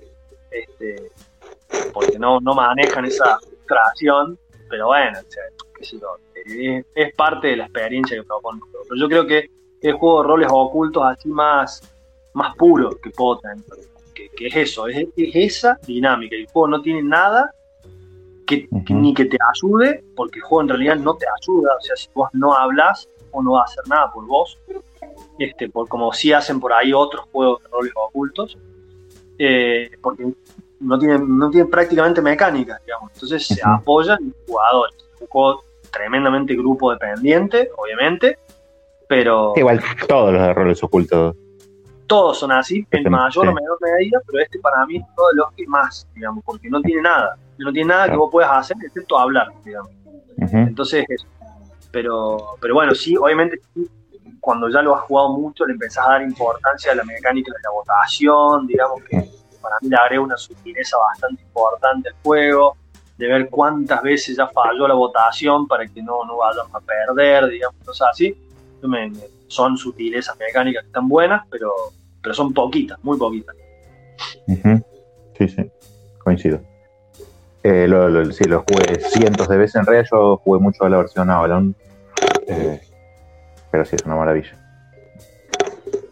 Che, el siguiente en la lista. A mí sí, me sí. embarra un poquito la experiencia. pero- Ah, pero sí, bueno, no yo, yo lo jugué siempre con Merlin nada más. ¿eh? No jugué, Claro. No sé, quiero en vivo con un grupo de amigos se enganchó con eso y nos juntábamos a jugar o rol o alguna otra cosa y terminamos jugando 15 partidas seguidas de Avalon. Así claro, claro, claro. una locura. Fueron meses infernales. El siguiente, clásico, infernal, agrícola. Uf. Bueno, ese a mí, yo lo de Agrícola lo conocí por primera vez porque me lo prestó Luis, Luis Bolsese. Un capo Luis porque en realidad no me conocía de nada, no tenía por qué prestarme, pero él venía de Córdoba siempre con un par de juegos, digamos, vino, varias veces al Club de Villa María y, y venía y me dejaba un juego, digamos, hasta la próxima vez que venía y este, uno de los que me dejó una vez fue la Agrícola y, y de hecho a él también le tengo que agradecer otro juego de la lista que uno va a tocar más adelante. Pero la agrícola, qué, qué bueno. Qué tremendo. Este, sobre todo lo que a mí me resultaba muy copado del juego era el- obviamente los mazos cartas y el hecho de que al final, a mí me gustan los, los euros donde vos al final restás puntos por todo. O sea, por ahí pensaste que estaba todo joya y al Te gusta que te final apriete. entrás a restar puntos por todo lo que te falta y, y nada, te, te, te durmió. Y la, y la gestión esta, viste, de la granjita, que ma- le armas los cerquitos, o sea, es como muy temático para mí, dentro Sí, de lo que cabe en euro, es pero, temático, sí. pero estaba tremendo. Estaba tremendo. Bueno, pero igual, igual acá sabés, muy- sabés lo que vas a restar. Sabés todo lo que vas a restar igual. Sí, sí, sí, sí, sí, pero Mm. sí, sí, lo tenés clarísimo, sobre todo si ya lo jugás pero tenés clarísimo dónde y cómo vas a realizar. Pero, pero nada, esta cuestión, digamos, de, de- es, es un juego que aprieta mucho, digamos, es bastante exigente, porque en realidad de reglas es bastante sencillo, Le- mientras obviamente le pueden quitar las cartas, lo hace un poquito más sencillo, este, pero, pero el juego para mí aprieta mucho en esto de que tenés que dar de comer, hay varios juegos donde tenés que dar de comer, es una mecánica que me suele gustar, pero, pero este Incluso- es- Incluso dar de comer piedra, piedra y arcilla también te gusta y oro. Vos sabés que eso yo lo discuto siempre porque el manual no dice que comen oro. El manual dice que cuando no te alcanza, tus trabajadores venden o cambian los recursos por comida, digamos. Este, pero obviamente queda más gracioso decir que comen madera y que oro. Eh, pero bueno, este, nada, el, el agrícola. Bueno, pero en Stone Age, que creo que es del que vos me estás dando el ejemplo, no, no, nunca, me- nunca me resultó a mí algo que apriete tanto. Es como algo de lo que te acordás cada ciertos turnos. Sí, no. Porque no. como arrancas ya con un margen de comida, vos sabés que los primeros 3, 4 turnos ni te va a tener que preocupar. Y después ponerle un turno, metes toda comida y otra vez por 3, 4 turnos no te tenés que preocupar. Ah, pero Entonces, salvo que, salvo que vayas todo a, a a crear nuevos humanos, no te va a apretar porque tenés o creaste también, comida o, crea- claro, o- o creaste. eso está- Sí. Pero bueno, no, el agrícola te, te, te- te duerme. Sí, O sea, si no te preocupaste por la comida, te durmió. Y muchas veces es duro, sobre todo cuando obviamente son más jugadores. Eh, así que me parece te un juego que si bien está en Tenés- cuanto a, a- a sus mecánicas, es un juego bastante clásico, porque de hecho es uno de los primeros en colocación de trabajadores, tiene una gestión muy, muy interesante. Sobre todo está bueno esto, que hay un jueguito nacional que lo aplica de una manera simplificada bastante bien, que es el hecho de que se van apareciendo acciones nuevas, digamos. El tablero se va desarrollando a medida que jugás. Eso me parece bastante copado. Hablas de cultivos mutantes. Sí, exactamente. Eh, sí, el- tenés la edición de 4 o de 5 jugadores como máximo. La de 5, la de 5. Y, lo La, de- la de y también te gusta 5. Sí, sí, sí. Tremendo, tremendo. Este, así que ese a mí me parece, obviamente, ahí yo es un juego que es muy raro que a alguien no le guste, evidentemente puede haber, puede haber detractores, pero un clásico, digamos, la agrícola es tremendo. Y no envejeció. Es un juego que tiene No, no, 15 años y parece un juego nu- nuevo, ¿no? sí, sí, sí, sí, sí, y, y ha generado, es de estos juegos que han generado corrientes, pues, Ujú. sigue influenciando hoy en día la Sí, sí. A ver, Mael dice algo seguramente porque ama la película. ¿Y qué tal el draft en agrícola? ¿Lo ha usado? No, tampoco. ¿Te gusta esa cuota, te gusta esa cuota de azar en Me gusta, me gusta, me gusta que te toca y te adaptas a lo que te toca. digamos. Es que en realidad no sé- ali- esa aleatoriedad, no, no sé, azar, porque no es que haya algo de arranque sea mejor o peor, ¿no? claro, claro, es esa aleatoriedad, digamos, de que, de que yo por ahí, y mi intención era hacer X, pero las cartas que me salieron no te van a dejar hacer eso. Entonces, bueno, a ver, con esta mano de cartas, ¿qué es lo mejor que podría hacer? Y obviamente, también después hay un nivel de especulación, digamos. Sobre todo volviendo al, al- al- al ejemplo de Terraforming Mars, digamos, donde yo, o sea, apuesto a que me va a salir algo y a veces te sale bien y a veces te sale mal.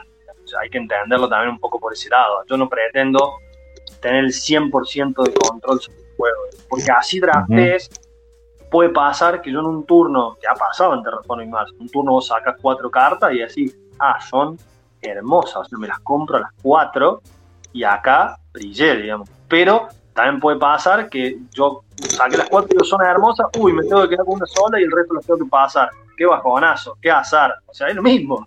Este, Claro, sí, sí. Sí, sí. Sí, te entiendo. Pero No, pero está además, no, además, el no- draft. además no es azar que te dice tenés cinco comidas y a otro le toca uno. Un azar de algo que tenés que hacer aparte- posterior. Claro, no, no, no.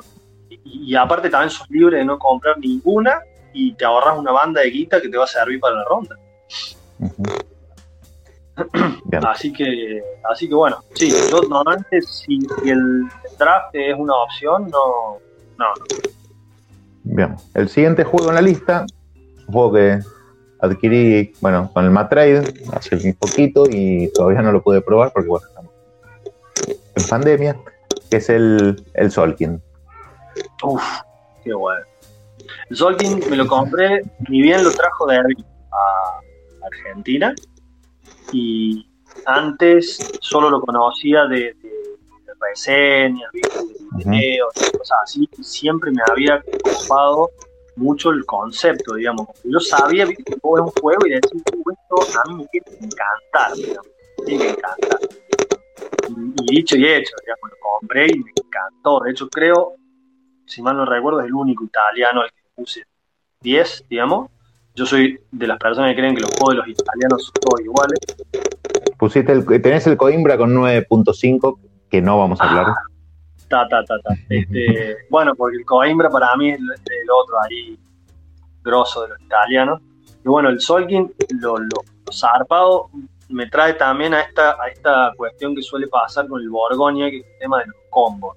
Porque el Solkin, por las dudas, para quien no lo conozca, juego de colocación de trabajadores, pero tiene la particularidad de que vos trabajadores los colocas en engranajes que turno a turno van girando, ronda a ronda, mejor dicho, van girando un, espacio por ronda los engranajes y tus trabajadores van accediendo, porque están parados sobre los engranajes, a acciones nuevas. Entonces, lo que tiene es que toda la gracia del juego también es un juego de mucho timing, digamos, donde vos en un turno, también la- el núcleo del juego es ABC, o sea, vos en un turno o pones trabajadores, la cantidad que quieras, puedas pagar, o retiras la cantidad que quieras de trabajadores, cobrando ahí sí las acciones en las que estaban parados en ese momento. Entonces, claro, vos en un turno, si pones todos tus trabajadores, por ahí te conviene, porque el próximo turno solo han avanzado un espacio y a alguno mínimo vas a tener que retirar. Entonces hay un hay una gestión ahí de cuántos pones, cuántos sacas, que a mí me resultó súper interesante. Y sobre todo, eh, también el tema de los combos. digamos. Ah, saco este, que me da este recurso con el cual me habilita para sacar este otro. Entonces ahí, o sea, el orden en el que lo sacas es súper relevante. Y, nada, me parece, parece genial. También tiene la mecánica de alimentar. Acá aprieta, o sea, te aparece cuatro veces en, un- en toda la partida, en cada cuarto de partida. Pero es algo que para lo que tenés que ir preparando anticipadamente, porque si no también te vas para atrás en puntos como loco. Eh, Che, van varios, van varios, que me estoy dando cuenta ahora, que como mecánica tienen Economic. Te, Sí, mm, sí, te escuché sí, el otro día hablar con Lao, no, me parece que no, no le dijiste en ningún momento que fuera una mecánica que te gustara mucho, pero veo que sí. Pasa que a, a qué, no sé bien a qué le llama BGGA económico, digamos. Gestión de recursos, digamos. Eh, sí, producción, distribución, venta. Bueno, igual los tres juegos que le nombré al lado son los tres que, que- que más me copan y los tres tienen esa dinámica. Quizá no mencioné la dinámica particularmente, pero, pero le mencioné Sight, le mencioné Imperios Milenarios y le mencioné Brass, Sí. que seguro va a estar ahora acá. eh, que Sí, los tres tienen de maneras distintas, pero tienen, tienen una gestión de, de un recurso el cual vas a tener que administrar sabiamente. Digamos, eso sí me gusta bastante, bastante. Bien. Bueno, ya que lo nombraste, es el siguiente en la, en la lista. Brass. El, el Brass, que no sé cuál. Es el Yo que tengo- pusiste, a ver. El, tengo el Bir- Birmingham. Birmingham. y es el único que jugué, digamos. El otro no lo jugué. Sé de ahí bastante, estuve hablando bastante del juego con, con Fer Berdichevsky, eh, porque yo le mostré cómo se jugaba el Brass Birmingham y él me contó las diferencias que había con el otro. Y nada, son, son, son diferencias, evidentemente. eh, no muchas, no muchas como yo pensaba, pero bastante sustanciales en ciertos puntos del juego. Este, no, no son para mí dos juegos distintos, juego, pero como si fuese con una variante. Ujú. Entonces, nada, de, vuel- el juego, de vuelta un juego que te aprieta mucho. Sí, sí, sí, sí, es un juego. Encima de este juego, por ahí, a diferencia de los otros, tiene una particularidad que para mí el Brass es un juego que no perdona casi errores. O sea, o sea, a ver, perdona en el sentido de tu oponente, ¿no? Porque por ahí el juego en sí no te hace nada, este juego. No tiene una mecánica con la que te diga, este, ah, ahora tenés que pagar esto. O sea, no, pero tiene una cuestión de que si vos te equivocas en un momento y tu carbonera iba acá, pero la pusiste en otro lado, y te vas para atrás, digamos, porque, porque tiene, una, tiene una especie de carrera por el desarrollo que después lo pagas caro, digamos, porque si no generas los suficientes ingresos vas a tener que pedir un préstamo, un préstamo te tira para atrás, digamos, y después el otro ya te sacó ventaja. Y a su vez, si vos creaste una fábrica o lo que sea, el tablero, que no lo vendiste lo suficientemente rápido, eh, ya perdiste tiempo, sobre todo porque Brass tiene una mecánica muy muy linda y muy interesante donde los recursos del juego los crean los propios jugadores, digamos. Hay una mecánica de comprar de un mercado común, pero lo normal es que necesitas normalmente dos recursos, tres en Birmingham, que son la cerveza, el hierro y el carbón, y vos mismo creás fábricas, digamos, de hierro, carbón o cerveza, tablero, y los otros jugadores que los consumen cuando lo necesitan y cuando yo tenía una fabriquita de carbón, se quedó sin cubitos arriba, tú se desarrolló, la doy vuelta y cobro los puntos. Y si eso no ocurre relativamente rápido, esa fábrica está el pedo ahí, digamos, y, sobre todo si se me terminó la era y eso no doy vuelta, una pérdida tremenda. Entonces, este, hay, hay muchas dinámicas. Y el juego en sí es una gestión de mano también relativamente sencillo de explicar, tiene sus cositas, sobre todo hay que entender ciertas dinámicas como esto de construir, de dónde se toman los recursos, cómo. Pero una vez que entendiste eso, el juego en realidad son muy poquitas acciones y tiene una gestión de mano que al principio parece re pava, porque tú vas a decir, pero para, o sea, tengo una mano de cartas, pero en realidad para el 90% de las acciones, porque de hecho para todas, excepto una, la carta que baje para hacer la acción es irrelevante. A decir, pasa el pedo, claro, pero justo la única acción para la cual es, relevante bajar una carta es súper relevante. Entonces, y encima es una acción que hace muchas veces, que es construir. Entonces, claro, voy a decir, bueno, voy a, no sé, poner un barquito en el juego, que es para conectar dos localizaciones. Da igual la carta que tire. No, no da igual, porque para cuando yo quiera construir, necesito esta carta, capaz sí o sí. Entonces tiro otra y sobre todo te empieza, todo lo que vas tirando te empieza a restringir después a dónde vas a poder construir, que es lo más importante del juego, posicionarte adecuadamente en tablet para favorecerte que de redes que ya han hecho otros jugadores, para acceder más rápido a los mercados. En Birmingham los mercados ya están puestos, que te compran tus, tus fábricas, no tenés que construir un puerto como en Lancashire. Eh, pero bueno, este es un juego, hermoso. ¿Lo, jugaste mucho? Eh, lo tenés hace poco, ¿no? Lo tengo ahora un año, y monedas con él. Sí, ya lo, lo maté a partidas. ¿Lo jugaste mucho a dos? Sí, sí, sí, muchísimo. dos, eh, este sí es el número, si bien, si bien para mí a cuatro, cuatro lo he jugado, porque en el verano acá estuvo todo bastante liberado aproveché para dar muchas, muchas partidas ahí. Pero la 4 no te puedo decir que sea el mejor número. Ah, mira, la DGG dice que el mejor número es 3 y 4. La gente, no, puede no ser, Sí, puede ser, puede ser. Pasa que a mí de 4, pasa que este sí es un juego que por ahí, como las decisiones son tan relevantes a veces, genera AP, Y si por ahí ah. estás jugando con personas que que se toman su tiempo, ¿viste? se puede estancar un poquitito. En cambio de a dos es muy, muy dinámico, o sea, no hay casi entre turnos. Lo que tiene es que, bueno, el, juego para mí tiene una forma de, o sea, de a dos te restringe el mapa, digamos, entonces te hace jugar de la mitad para abajo y está apretado igual, por más, por más que no, que, que falten jugadores.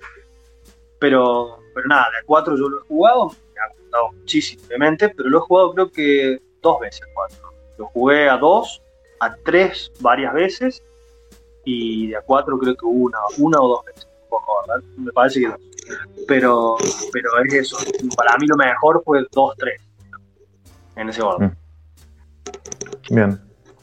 El siguiente tiene un par de particularidades el juego. La primera es que es el, el único juego que pusiste del que creo que dijiste que era tu autor favorito. Bien. Y la otra es que me parece que es el único cooperativo de la lista. Ah, Las Bastion, sí, sí. Exacto. Este, qué lindo, qué lindo Las Bastion. ¿Juga- ¿Jugaste Ghost Este- Stories? Sí, ¿sabes qué pasa? Sí, sí, sí, jugué Ghost Stories. Y lo que tiene es que eh, Ghost Stories, la temática me gusta mucho más, digamos, pero me parece que Last Bastion, los, los cambiecitos ahí de detalles mecánicos que le hace, le vienen muy bien al juego. Este, entonces, eh, son detalles, ¿no? Qué sé yo, esto de que eh, flexibiliza mucho el tema de las habilidades. Entonces, Ujú. es más, en vez, antes tenías cuatro personajes con dos posibles habilidades. Ahora tenés ocho personajes y, y entonces, claro, genera que las combinaciones de habilidades sean mucho más. Hay algunos cambiecitos mecánicos muy leves, digamos, pero que ayudan mucho al balance y sobre todo a que el juego sea un poco más claro. Stories tenía por ahí algunas cositas mecánicas que se daban algunas, también eran situaciones raras, digamos, pero, pero se daban a veces que vos te quedabas, "Mm, ¿y esto cómo se resuelve? Pero, pero nada, en este está, está mucho mejor, está más limpio el juego, podemos decir, con dos o tres cositas nomás que le han modificado. Y es una experiencia que me, me copa mucho, ¿no? me copa mucho porque el juego en sí se trata, es gracioso porque tiene los dados, pero en sí para mí el juego se trata de tirar los dados la menor cantidad de veces que pueda, digamos, o lo más Mm, seguro que pueda, porque, porque te caga. ver, Te caga. sí, jugártela al dado, pero ojo, por ahí también pasa que tú decías, a ver, este monstruo tiene 3 de vida y yo, y yo no tengo nada para afectarlo. Al mismo tiempo, si no lo mato, perdemos. Y bueno, me la juego, true, le tiré los 3 dados y lo mataba, o sea, nada, no, te, te abrazan. ¿Lo has ganado? Sí, pero, pero una tasa de victoria de, de un 10%, te digo. de- Ah, pero lo jugaste mucho. siempre- Sí, sí, sí. Porque en realidad también sumo las partidas que le metí al Ghost Story, ¿no? Porque se Ajá. pueden sumar. Igual al propio Last Bastion lo he jugado un montón. Eh, también lo jugué, para mí lo más lindo del juego es el 4. Eh, es de estos cooperativos que puede tender a que alguien que ya conoce el juego te diga qué hacer, pero bueno, es una cuestión a, para mí siempre a controlar entre los jugadores. Juego no ¿Vos cómo, manejas, vos, vos cómo manejás eso? Porque supongo que sos en, cual- en todas las mesas, sos el más experimentado. Sí, pero, pero yo suelo, suelo no decir nada. O sea, si perdemos, perdemos, y si ganamos, ganamos. Sumo algunas cosas que yo estaba muy grave, che, mirá, fíjate que capaz acá, pero, pero no suelo, no suelo ser como entrometido con, con, con lo que va a hacer el otro. Y, y no te pasa que te digan perdimos porque no, no dijiste qué hacer, vos que sabés. No, no, no, no pasa. Porque de hecho también yo creo que un juego cooperativo, esto sí lo pienso como, como una especie de, de- de- de regla de los juegos cooperativos. Si yo juego un juego cooperativo y la primera vez que lo jugué lo gané, para mí el juego es malo, digamos. Este, porque o bien tiene una cuota de azar muy grande, por lo cual yo gané, o, Digo, el este, desafío es bajo. o tiene, claro, un nivel muy bajo de desafío que parece no garpa. Este, pasó con Orquesta Negra, era un juego que lo, lo probé a dos con, con mi pareja y lo probé con el Tabletop Simulator. Y estaba bueno el juego, estaba, estaba entretenido, me lo habían comentado bastante, pero claro, lo ganamos.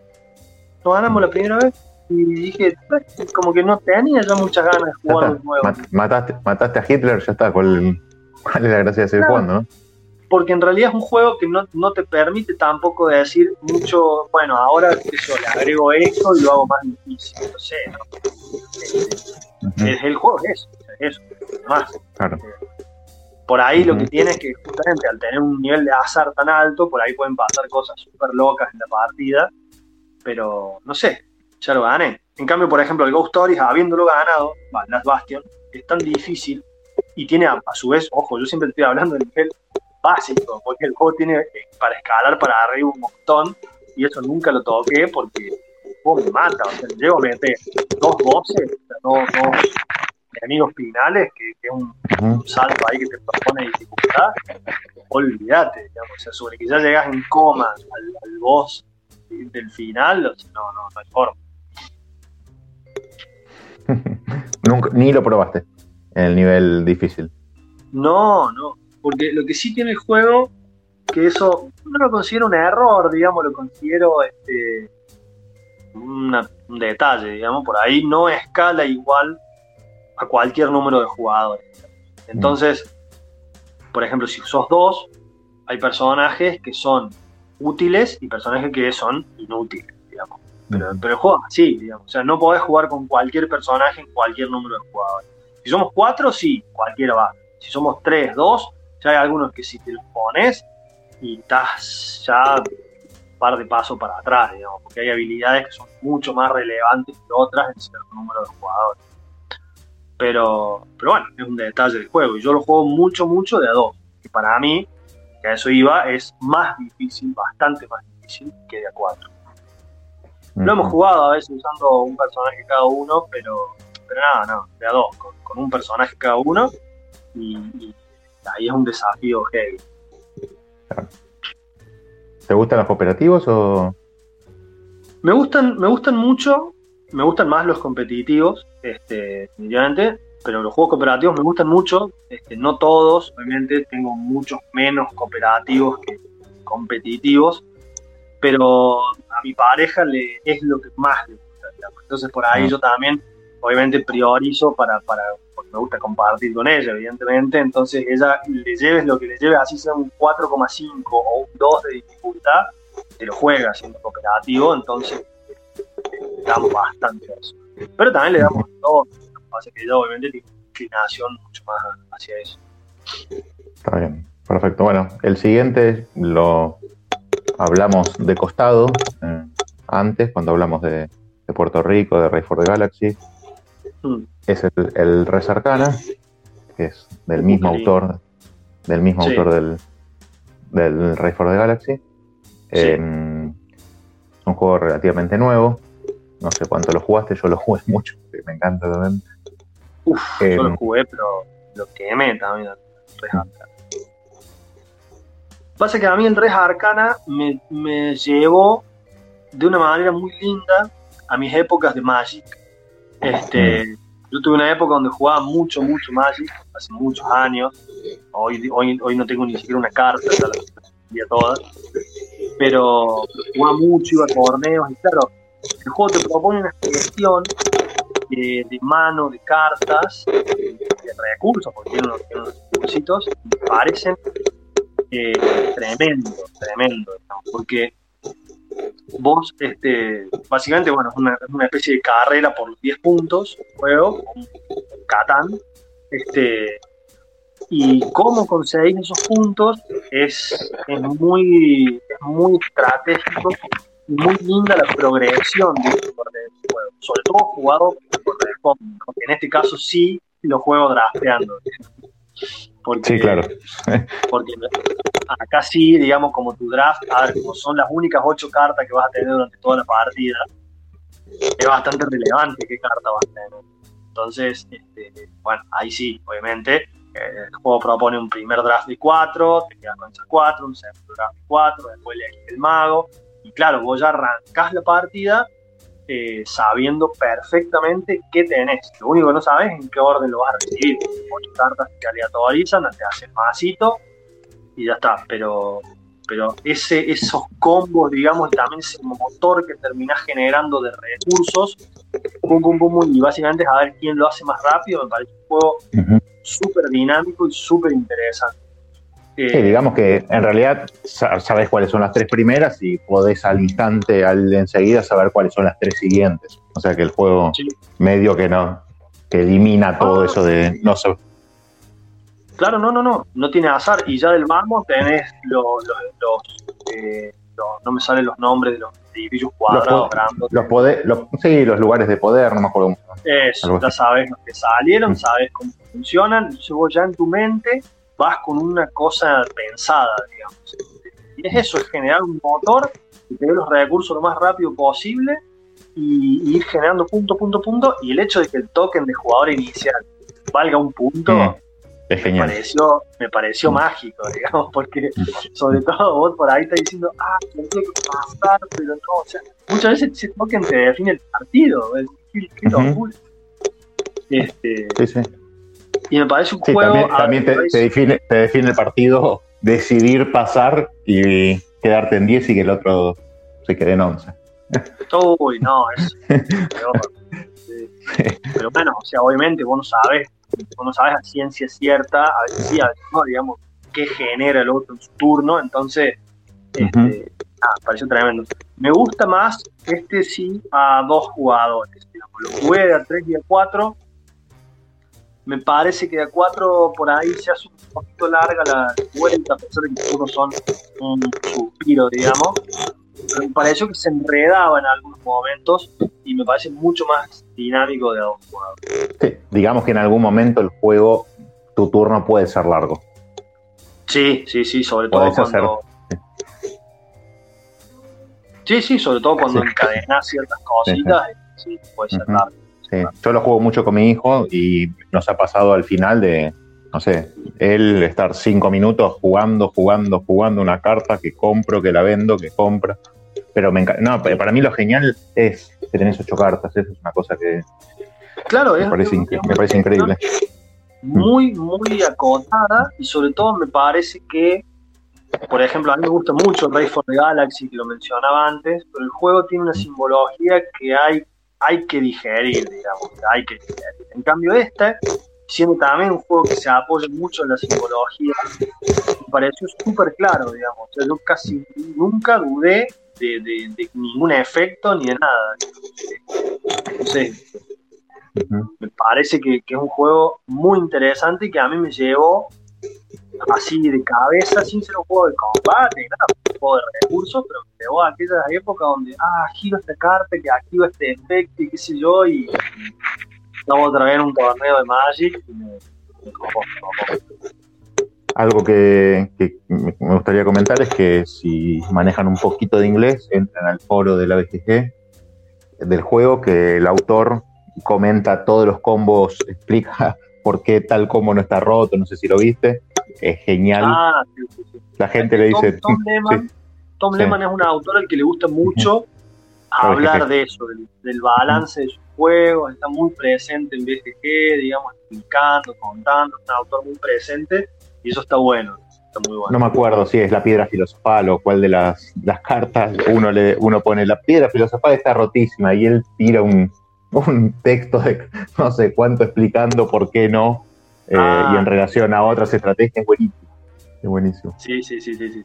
Hay una cosa sí que tiene el juego, no sé si vos la notaste, capaz es solo mi copia, pero hay una de las cartas que tiene un error de, de impresión, digamos. O sea, tiene, no me acuerdo cuál es ahora, podría chequear, aparte que voy a tardar en buscar el juego, pero tiene ah, por la, en la parte de arriba, tiene como un detallito de dibujo de las cartas, y hay una que tengo yo que tiene, se le ve la transparencia, se le ve como ese cuadriculado que genera a veces cuando tenés un, un PNG que no es un PNG, digamos.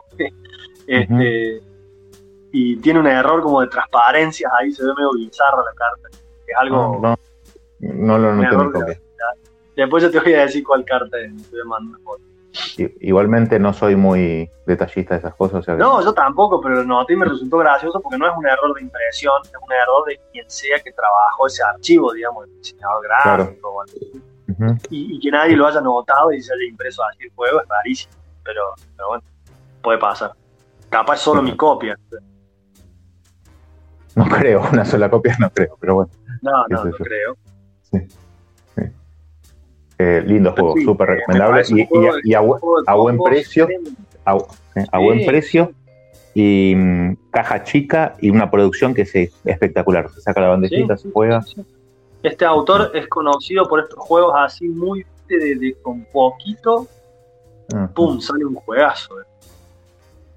Eh, jugué solamente estos dos yo. Bueno, y Race y Roll for the Galaxy. Ya, yo el rol no, pero tengo entendido que hay otro autor también metido ahí. por- por la- ¿En No el sé. Roll for the Galaxy? ¿O en- No, en el rol, en el rol for the Galaxy, la versión de Ah. que sale. Sí, sí, sí. Sí, bueno, no sé. Yo no lo jugué y no he escuchado cosas tan copadas del juego, pero, pero bueno, sí, Race for the Galaxy y Race Arcana, juegas, juegas. Bien, el siguiente en la lista, te escuché hoy, estuve escuchando la charla que, que hiciste con Witty y con Fer, em, y es el Gloomhaven Show Sí. of the Lion. Exactamente, el- las pausas del león. Porque, ¿Por qué pongo ese y no el base? Eh, a Jaws of the Lion todavía lo estoy jugando, no lo terminé, estoy jugando la campaña de muy de poquito, cuando podemos, lo compré hace relativamente poco. Y, y es, a ver, yo al Gloomhaven base lo terminé. A ver, si no te quieres repetir, contá un poquito y le mandamos a la gente a que escuche a partir del minuto 30 de la charla que, que hiciste ayer o anteayer, Claro. porque estuviste no, hablando un montón. Eh, espectacular, me encantó. eso, digamos. Yo, yo el Gloomhaven tengo, lo he jugado mucho y me parece que lo más mágico de, de Gloomhaven como mecánica de juego es justamente su mecánica, digamos, porque es un juego, es un dungeon crawler que entiende, para mí, lo que tiene que ser un dungeon crawler. En el sentido de que el- yo estoy seguro de que el autor tiene más que claro que si él hacía un juego súper narrativo y, con mucha lectura, ¿viste? Y qué sé yo, este, la gente no le iba a poder poner la, carga mecánica más copada, digamos, que quería. Este, entonces hizo lo que hay que hacer. O sea, un, un Dungeon Crawler tiene que ser una experiencia más, para mí, tirando al videojuego, digamos, que, que es eso lo que genera Gloomhaven. Me lleva a mí, a mis épocas de, de- actuales, porque sigo jugando hoy en día, pero de estos. RPG tipo este, Baldur's Gate, Winter Nights, a todos esos videojuegos que salían con el sistema de combate de Dungeons and Dragons. Pero eran un videojuego y eran juegos de combate táctico, y es eso, el juego es un juego de combate táctico. Porque si yo quiero que me cuenten una historia zarpada o meter en los pormenores, o sea, agarremos el manual, nos creamos unos personajes y la pasamos joya. O sea, yo acá, que yo en un Dungeon Crawler, digamos, juego de mesa tiene una experiencia mecánica y el juego es un juego de gestión de cartas que tiene una historia, pero te resulta bastante relevante, digamos, porque encima eh, en, el, en, el do- en el 1, en el, perdón, en of the Lion está mejor tratado, el 1 se super diluye porque se ramifica tanto en un momento los lugares donde podés ir que nada, que lo terminás tomando como, bueno, a ver, llego acá, ¿qué hay que hacer? Esto, listo, perfecto, empezamos a jugar. Y soluciona un montón de cosas que el 1 por ahí podría llegar a tener como contra, que era el setup, la caja gigante, este, lo engorroso que eran ciertas reglas. Este está mucho, mucho mejor explicado y mucho, lo hace digerible y mucho más fácil el juego. Mecánicamente es igual. Entonces nada, me parece una experiencia, me parece un juego que entiende lo que los, lo que los Dungeon Crawl tienen que ser.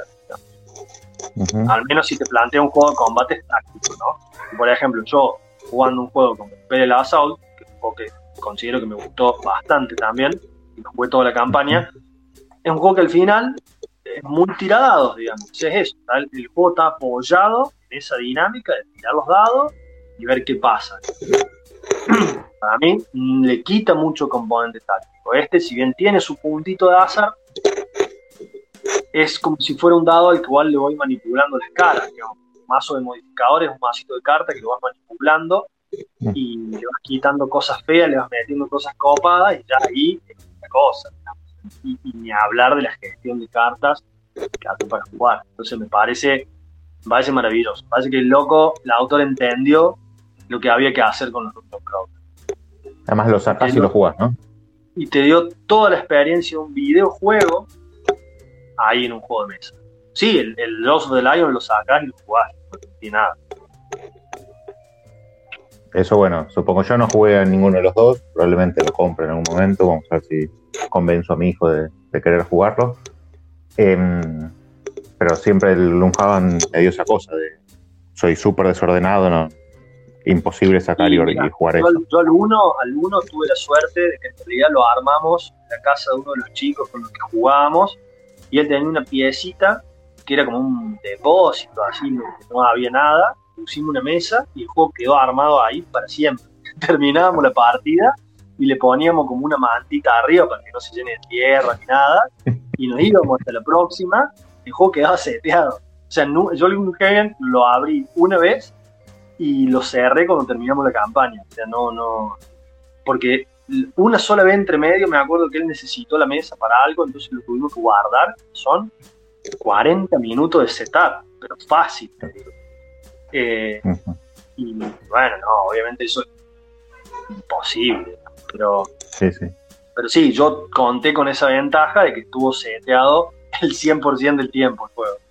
Pero, pero sí, el, el Jaws of the Lion es nada, lo abrí la caja y estás jugando. o sea, está. Es Bueno, desplegar de- la página, el libro en la página que corresponde y sacar las dos o tres bolsitas para cada jugador. Fin. ¿Y a cuánto lo recomendás? El, para mí Gloomhaven anda hermoso cualquier número de jugadores, porque escala muy bien, muy muy bien. El único modo al que no lo recomiendo es el solitario. Yo no estoy de acuerdo con que el juego sea un buen solitario, porque te hace jugar con dos personajes y para mí la gestión de, de dos manos de cartas, digamos que encima tenés que agarrar una a la otra, ¿no? Es medio engorroso. A mí, no, a mí al menos no me resultaría copado.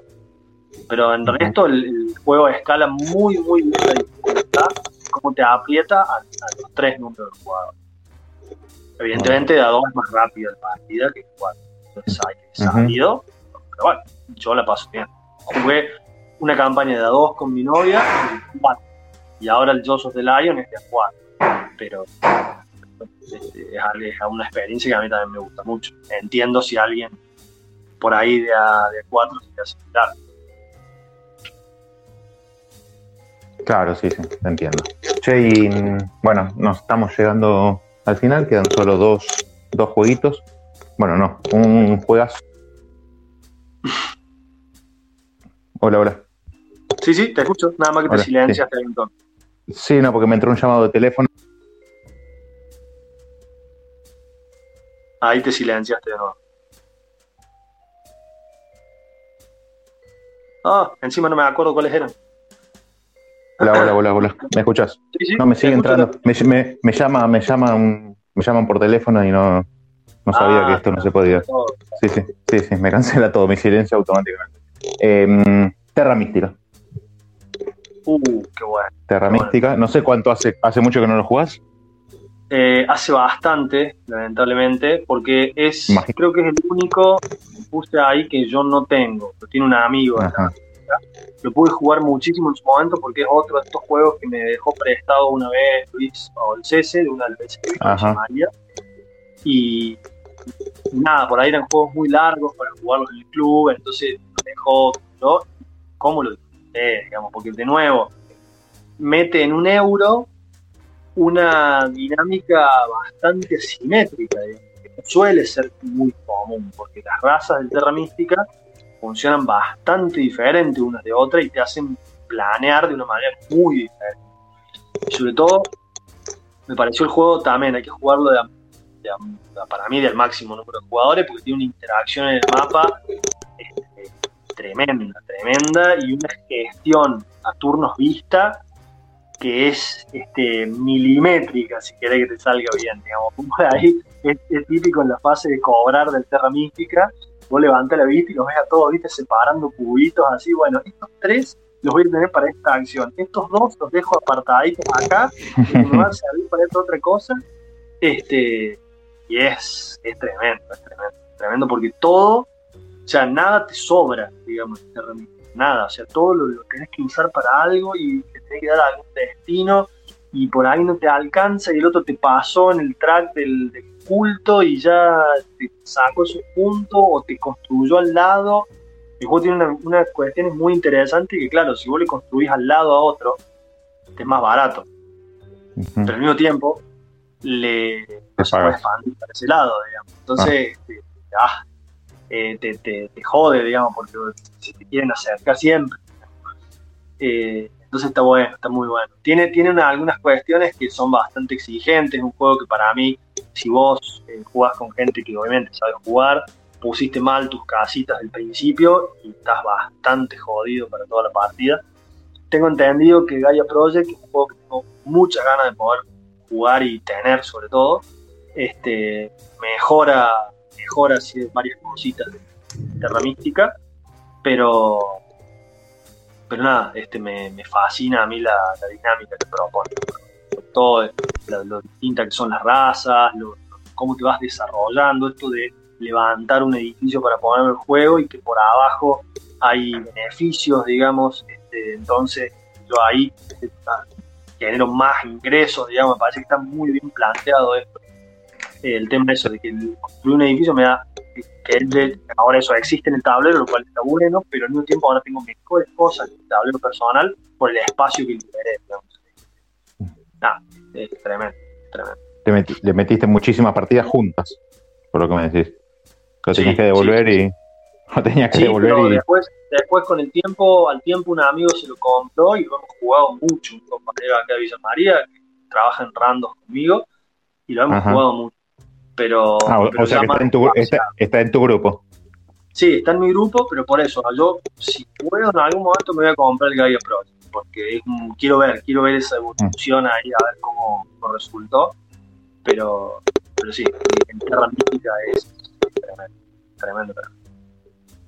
Bueno, llegamos al final, el último juego, el más raro que está en la lista, podría decir yo, porque es un, un juego, lo que llamamos filler, que es el Toma 6.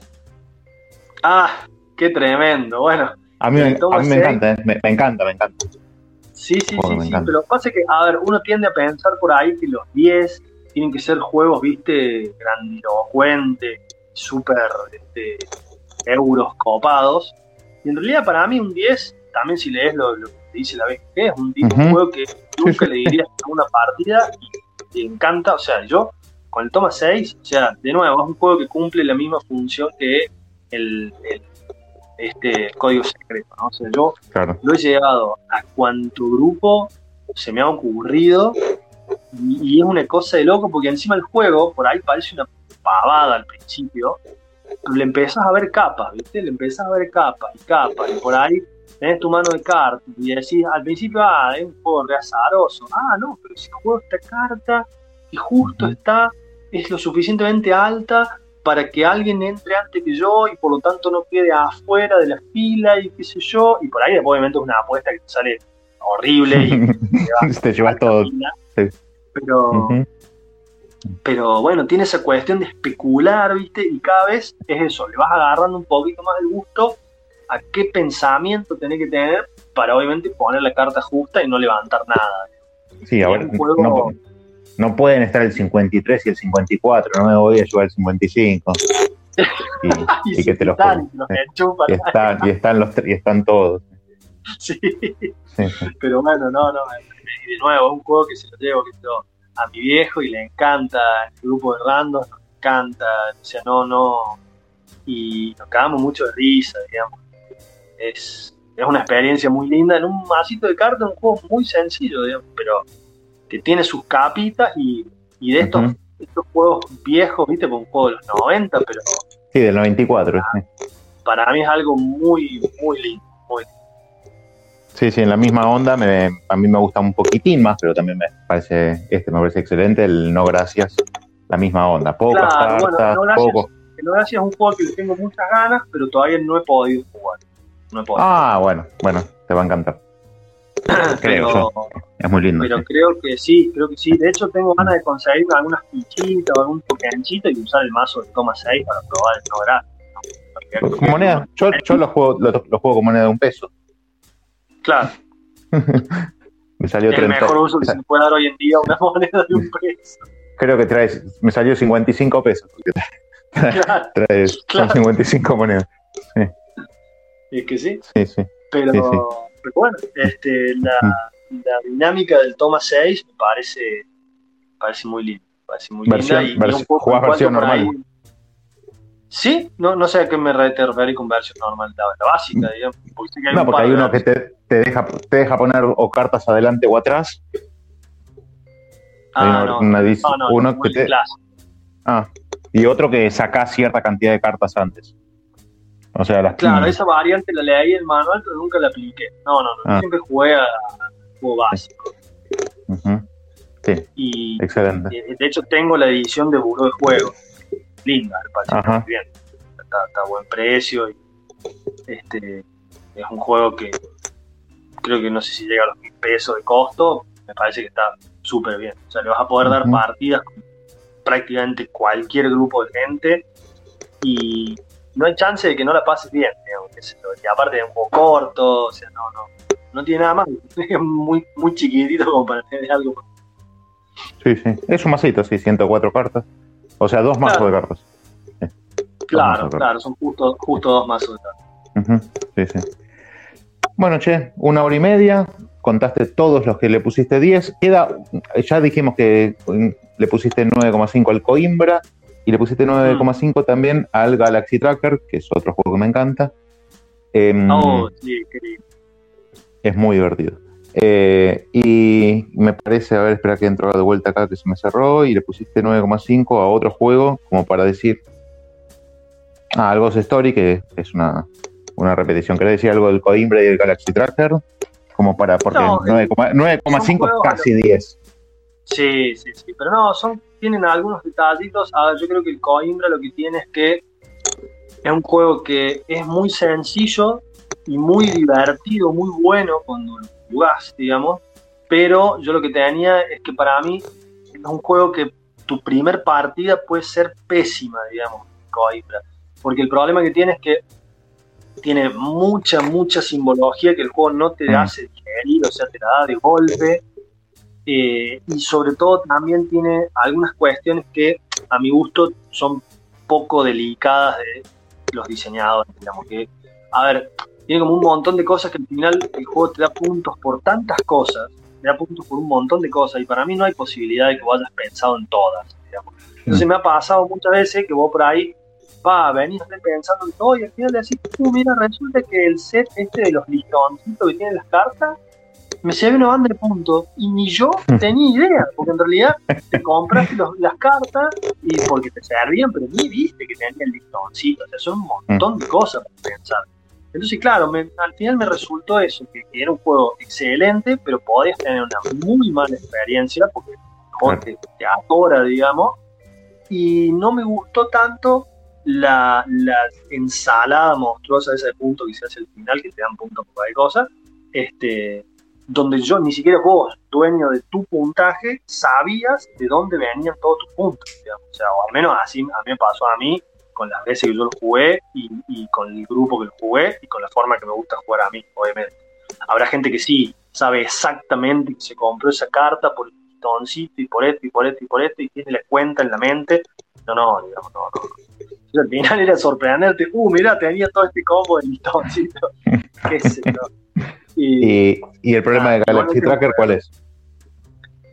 El problema de Galaxy Tracker es que hay gente, para el juego hay- hay- tiene el problema de que hay gente que lo entra a jugar creyendo que es una cosa que no es.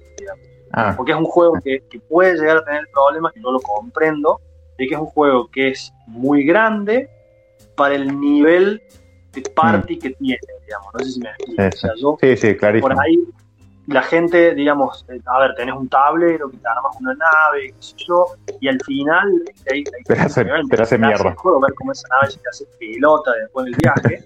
Pero claro, hay gente que siente que invirtió mucho en el juego para que después pase eso. Este, y lo puedo entender, es algo que no me pasa a mí, pero lo puedo entender. Este, entonces, a veces generaba partidas súper divertidas donde todo el mundo se mataba de risa y a veces partidas medio frustrantes porque, claro, vos le ponías toda la onda, viste, la construcción de tu nave, qué sé yo, y al final te venía un meteoro en el 9, y vos decías, loco, ¿qué, qué onda? Y se te, te desarmaba media nave. Sí. Y eso para mí Pero bueno, un poco la gracia es del que- juego. pero Es claro, que, es que no es un euro, no es un euro Claro, de... de- No, no. Pero te hace sentir eso, que le invertiste mucho y que, que por ahí después al final el juego te quitó todo, digamos. Pero bueno, este, sin que pudieras hacer nada al respecto. Para, parafraseando a Entonces, al Fran, para, para, para- parafraseando a Fran, la vida misma, ¿no? Claro, sí, sí, sí. sí, sí. Sí, Entonces, sí. eso, al final yo gané porque tuve más suerte o porque gestioné mejor. O sea, obviamente yo Sí. entiendo que hay un poco y un poco, pero el juego sí tiene ese puntito de que al final vos tenés que saber que lo interesante del Galaxy Tracker es el recorrido y no quién gana al final. Pero, Sí, sí. Pero bueno, o sea, también es eso, hay gente a la que le resulta eso, cómo puede ser que yo invierto, invierto, invierto y después, nada, de repente con una tirada de dado, misil ahí que vino mal, me, me durmieron. Pero bueno,